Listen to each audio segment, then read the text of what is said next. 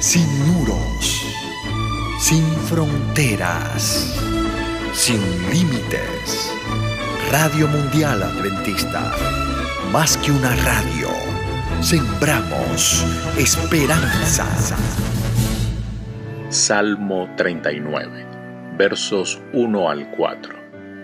Yo dije, atenderé a mis caminos, para no pecar con mi lengua. Guardaré mi boca con freno, en tanto que el impío esté delante de mí. Enmudecí con silencio, me callé aún respecto de lo bueno, y se agravó mi dolor. Se enardeció mi corazón dentro de mí, en mi meditación se encendió fuego, y así proferí con mi lengua. Hazme saber, Jehová, mi fin, y cuánta sea la medida de mis días. Sepa yo cuán frágil soy. David resolvió no pecar con sus palabras. El salmista no quería que su queja fortaleciera la hostilidad de los impíos para con Dios. Estos tergiversan nuestras dudas y las emplean maliciosamente. Enmudecí y se agravó. Las emociones reprimidas pueden agravarse. Cuando se expresan hay alivio, como bien lo dice Jeremías capítulo 20, verso 9. Proferí, dice el salmista, el fuego de sus emociones reprimidas por fin estallan en llamas y termina el silencio. Los versos 1 al 3 constituyen la introducción de los sentimientos del salmista, expresado en los versos 4 al 13. La esencia de los turbados pensamientos del salmista se encuentran en la primera frase de este versículo. Él desea tener una comprensión acertada de la brevedad e incertidumbre de la vida humana, a fin de que pueda descansar seguro, consciente del cuidado de Dios. Versos 5 al 7. He aquí, diste a mis días término corto, y mi edad es como nada delante de ti. Ciertamente es completa vanidad. Todo hombre que vive, Selah ciertamente como una sombra es el hombre. Ciertamente en vano se afana, amontona riquezas y no sabe quién las recogerá. Y ahora, Señor, ¿qué esperaré? Mi esperanza está en ti. Has hecho mis días como palmos, obviamente, pocos y cortos el palmo era una de las medidas lineales más cortas. Equivalía a uno 16 de codo, o sea, a unos 7.4 centímetros.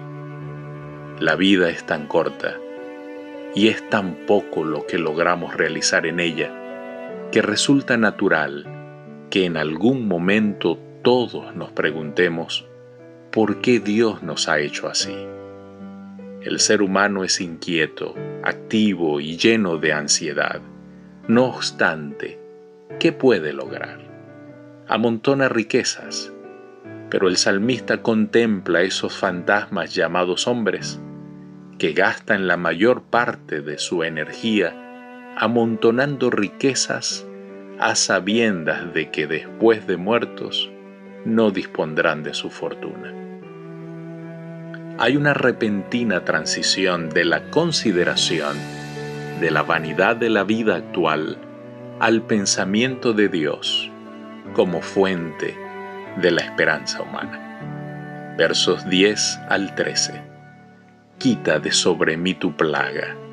Estoy consumido bajo los golpes de tu mano.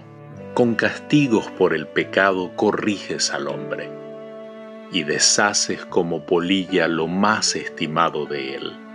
Ciertamente, vanidad es todo hombre. Selah. Oye mi oración, oh Jehová, y escucha mi clamor. No calles ante mis lágrimas. porque forastero soy para ti y advenedizo como todos mis padres.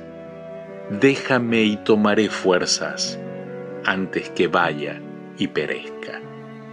El salmista cree que el perdón lo librará de su angustia, porque considera que sus dificultades han surgido por causa de su transgresión. El salmista intentó resolver su problema sometiéndose ciegamente a la voluntad de Dios. Muchos procuran resolver de la misma manera el problema del sufrimiento. Tratan de convencerse de que si Dios envía el castigo, éste debe ser justo y bueno. Como el salmista, no comprenden la verdadera filosofía del sufrimiento.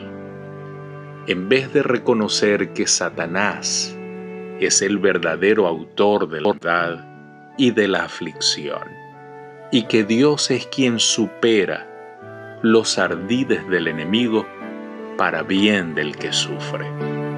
Consideran que la enfermedad y la muerte tiene su origen en Dios y que se aplican en forma arbitraria como castigo por la transgresión.